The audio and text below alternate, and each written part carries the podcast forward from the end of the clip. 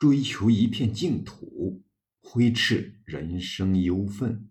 李白的游仙诗。李白被称作诗仙，诗仙的含义大约一半出于对其天才的诗歌艺术所创造的那种不可思议、不可企及的神妙境界的赞叹，一半则是因为李白诗中不少篇诗描写游仙，因而给诗人带上了一种仙气的缘故。这后一半使我们不能不关注其游仙诗。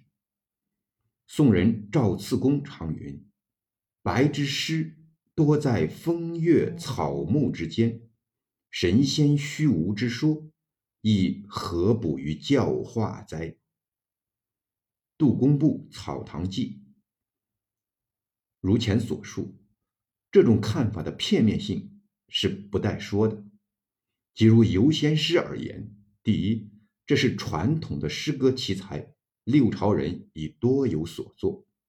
对于这类题材，还有所谓风月草木之诗及山水题材，是不能简单的用于是否有补于教化加以评判的。第二，李白的仙游诗并非虚无之说，其中包含着诗人深厚的主观感情。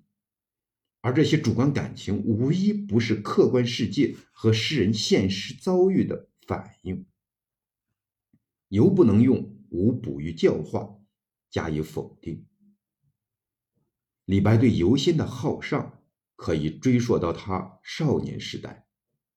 李唐王朝崇尚道教，李白成长起来的开元年间，道教之风弥漫全国，又以蜀中为甚。李白在启蒙教育中便受到道教的熏陶，十五学神仙，仙游未曾歇，感兴其五。少年李白已经是一个天真稚气的游仙者了。青年时代，李白曾在故乡匡山隐居，又曾在峨眉等蜀中山水间漫游和访。最初的游仙学道，必然对李白的思想产生影响。从消极方面说，使他不可避免地接受了道教的迷信意识。比如，他游峨眉时就曾发出过“平生有微上，欢笑自此毕。烟容如在言，尘累勿相失。倘逢祁阳子，携手临白日，登峨眉山”的遐想。显出出设道教对神仙的虔诚。从积极方面说，也培养了诗人热爱自然山水、向往自由生活的情怀。因为游仙学道的地方多在风景优美之处，游仙学道和纵情山水往往是一而二、二而一的事。例如李白访代天山道士不遇诗中所描绘的那个清静优美、令人神往的境界。与其说诗人是在访道，不如说是在探寻山水之胜。另外，游仙学道形同隐居，游仙学道者与山林隐逸者几无区别，而崇尚自然、自命清高、鄙弃世俗和放旷不羁，正是隐逸之士标榜的节操。李白的游仙学道的过程，从某种意义上说，就是对这种追求自由的精神不断汲取和发扬的过程。天宝元年应召入京前，李白曾登泰山，有游泰山六首记其事。这是一组典型的游仙诗，其中固然表达了他对神仙长生的启慕，但其中却有许多美妙动人的想象和怡人性情的描写。天门一长啸。万里清风来，其一。平明登日关，举手开云关。精神似飞扬，如出天地间。黄河从西来，窈窕入远山。平崖览八极，目尽长空闲。其三。海水落眼前，天光遥空碧。其五，诗人站在泰山极顶，眺望大海，迎接日出，浩荡天风，涤荡胸怀。海阔天空的景色使他心驰神飞。诗中出现的那些蓬莱仙境、瑶池银台、飘飘玉女、绿发青铜等，好似美丽的神话。宗教迷信的色彩为之黯然消退。诗不仅是写景，而且着重表现了一种摆脱了世俗、洗净了心魂，在广大的宇宙空间自由舒展、精神极度飞扬的壮美情怀。面对这一组游仙诗，我们不得不承认，李白的游仙学道并不是出自单纯的宗教意识，而是内含着一种对美好精神生活的热切向往和自觉追求。同时，他以诗人的情怀改造了烧丹服食的游仙学道，也改造了传统的游仙诗，把它们一一诗意化、抒情化。这种以游仙方式表现出来的精神浩尚，对李白的整个人生道路起着重要影响。他为李白预先安排了两种形式的退路：一是功成名遂之后重返自然，将它视作自己最后的归宿、最理想的生活道路。李白诗云：“待吾尽节报明主，然后相携卧白云。”嫁去温泉宫后赠阳山人，功成谢人君，从此依头吊。翰林读书言怀，成集贤诸学士。功成拂衣去，摇曳沧州旁。玉真公主别馆苦雨，赠魏魏张卿其一。另一个是，当建功立业的理想破灭，在现实中遭遇失败之后，可以将游仙视作平息灵魂、抚平伤口的一片净土，以与黑暗的现实相抗争。李白云：“愚辍哉，仆书事作愁，意已久矣。每思欲霞登蓬莱，极目四海，手弄白日。”顶摩苍穹，挥斥忧愤，不可得也。暮春江夏送张祖兼程之《东都序》，挥斥忧愤就是排遣忧愤，而借以排遣忧愤的精神武器就是游仙。范传正在《李公新墓碑》中说：“好神仙，非慕其轻举，将不可求之事求之。”欲好壮心，浅于年也。大体也是挥斥忧愤这个意思。两条退路，一条是理想的退路，一条是不得已的退路。终其一生，李白并没有实现其进阶报明主的愿望，所以他的游仙行为，大帅是他遭受挫折后的退路。其游仙诗。也大略是他挥斥忧愤思想的反应。李白的忧愤起于开元间一入长安受挫之后，而大胜于天宝初代赵翰林被逐放还以后，在不足两年的代赵翰林期间，他遭际了人生的大幸运，领略了人生的大风光，引发了人生的大构想，旋即又经历了人生的大幻灭。饱尝了人生的大痛苦，因而胸中触满了人生的大忧愤。离开朝廷以后，为了挥斥忧愤，他既转向游仙学道，并曾正式加入道籍。与此同时，创造了大量的游仙诗。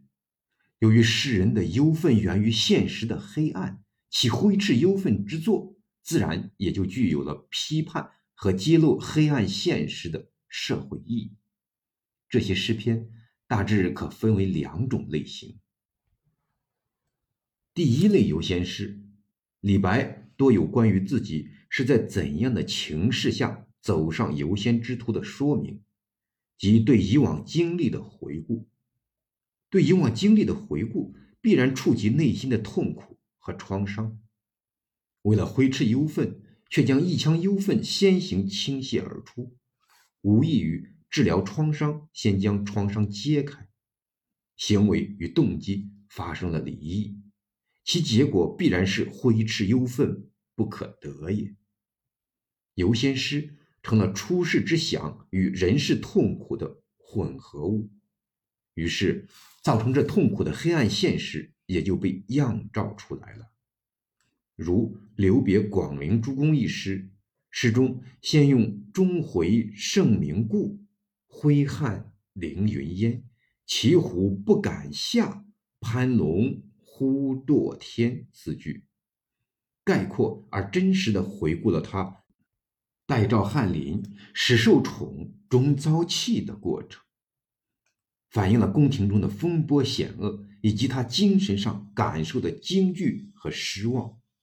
诗句虽然简阔，却足以震撼人的心灵，使金碧辉煌的天子之宫。令人望而生畏，使开天盛世的圣明天子在人们心目中丧失了原有的光辉。宫廷既然如此黑暗可惧，世人便不得不还家守清真，孤节立秋蝉，炼丹废火石，采药穷山川，开始了他去朝之后的游仙学道生涯。古风五十九首中有许多游仙诗，其四一首，也真实的揭示了诗人徘徊于游仙之途的心境。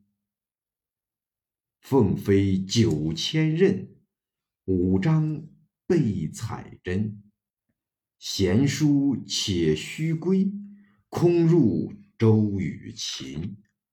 横绝历四海，所居未得邻。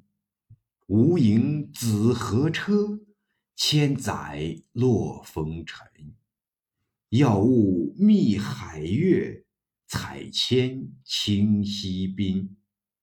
时登大娄山，举手望仙真。桃李何处开？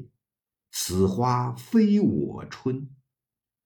唯应清都净，常与。韩重卿这首诗作于天宝后期诗人漫游宣州一带时，对其大半生经历有总回顾的性质。诗的开头采用寓言手法，诗中的凤鸟乃是诗人的化身，他以高翔九千仞的志向，五张彩针的美志，衔锐图西非周秦之都即长安，但不为王者所用。虚归空入，宏图莫展，竟至四海之内，连一个立身之地都找不到。这便是李白一生怀抱辅弼之志而功业无成的真实写照。诗人面对桃李争艳的景色，慨叹美好的春光已经不属于自己，于是落风尘，望仙真，走向非现实的清都境。去与韩仲及仙人相亲。宋人葛立芳在揣测李白古风多写身欲为神仙的原因时，常云：“岂非因贺季真有谪仙之目，而因为是以信其说矣？逆身不用，郁郁不得志，而思高举远引矣。人间门户尚不可入。”则太清道景，其灵孽乎？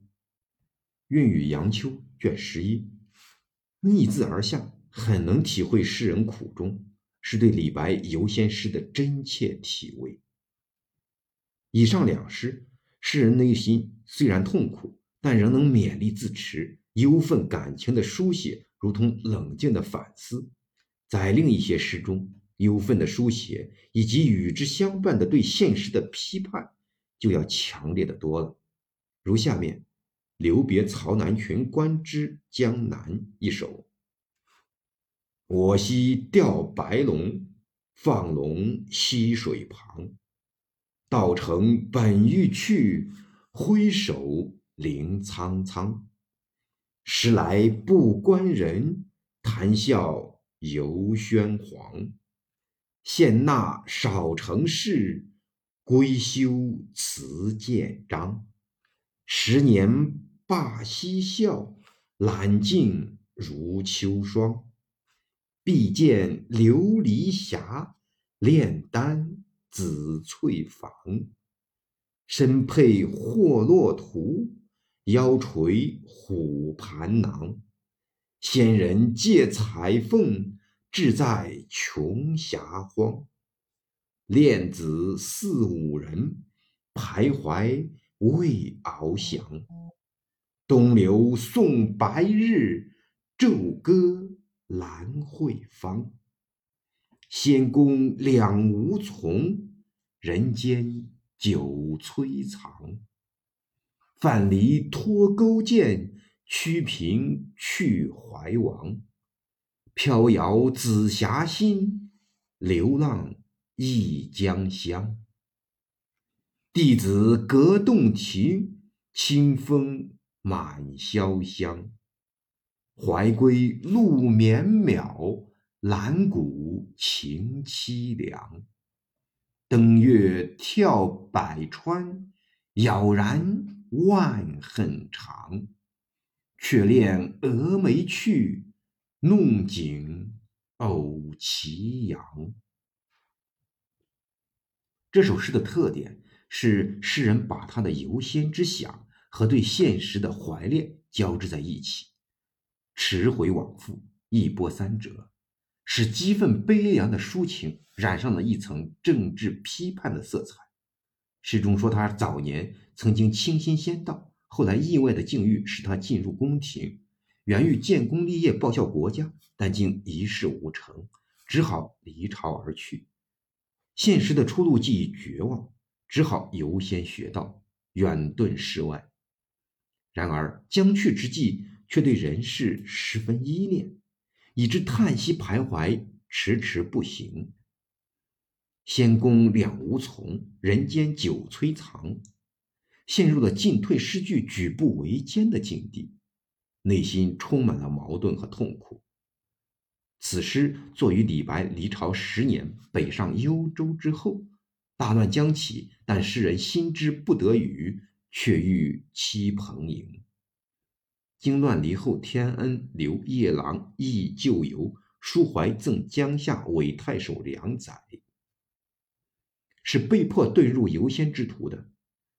诗中范蠡托钩践。屈平去怀王两句，一方面暗示局势的危急，也表明自己是不得已脱身远行；一方面以狠报亡国之君于朝廷，表明了对玄宗皇帝的彻底绝望。诗的后一半想象流浪江南的情景，凄苦哀伤，因怀旧而引起的缠绵反顾之情，令人读之怅然。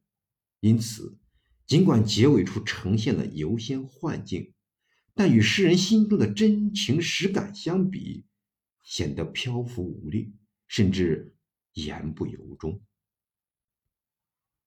第二类游仙诗，诗人通过对缤纷的神仙世界的描绘，挥斥忧愤，得以奏效，使他得到暂时的精神平息和灵魂解脱。这固然由于游仙学道行为客观上使诗人远离了纷扰的人世，避开了现实环境的纠缠，但主要则是靠诗人主观精神的自我解脱。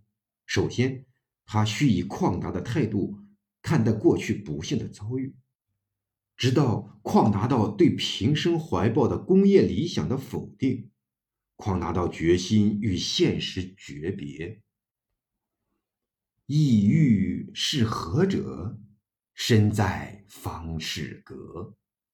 才术性纵横，仕途自清志。无求仙气俗，君晓捐圣意。不向金阙游，思为玉皇客。草创大环赠柳官狄。一鹤东飞过沧海，放心散漫知何在？仙人好歌望我来，影攀玉树长相待。尧舜之事不足惊，自与萧萧只可亲。巨鳌莫载三山去，我欲蓬莱顶上行。怀仙歌。两诗都间接或直接的提到了帝王、金阙、尧舜，说明诗人认清了玄宗的不足与为美政，于是拂袖掉头，飘然而去。这不能不说是一种令人钦佩的气概和精神。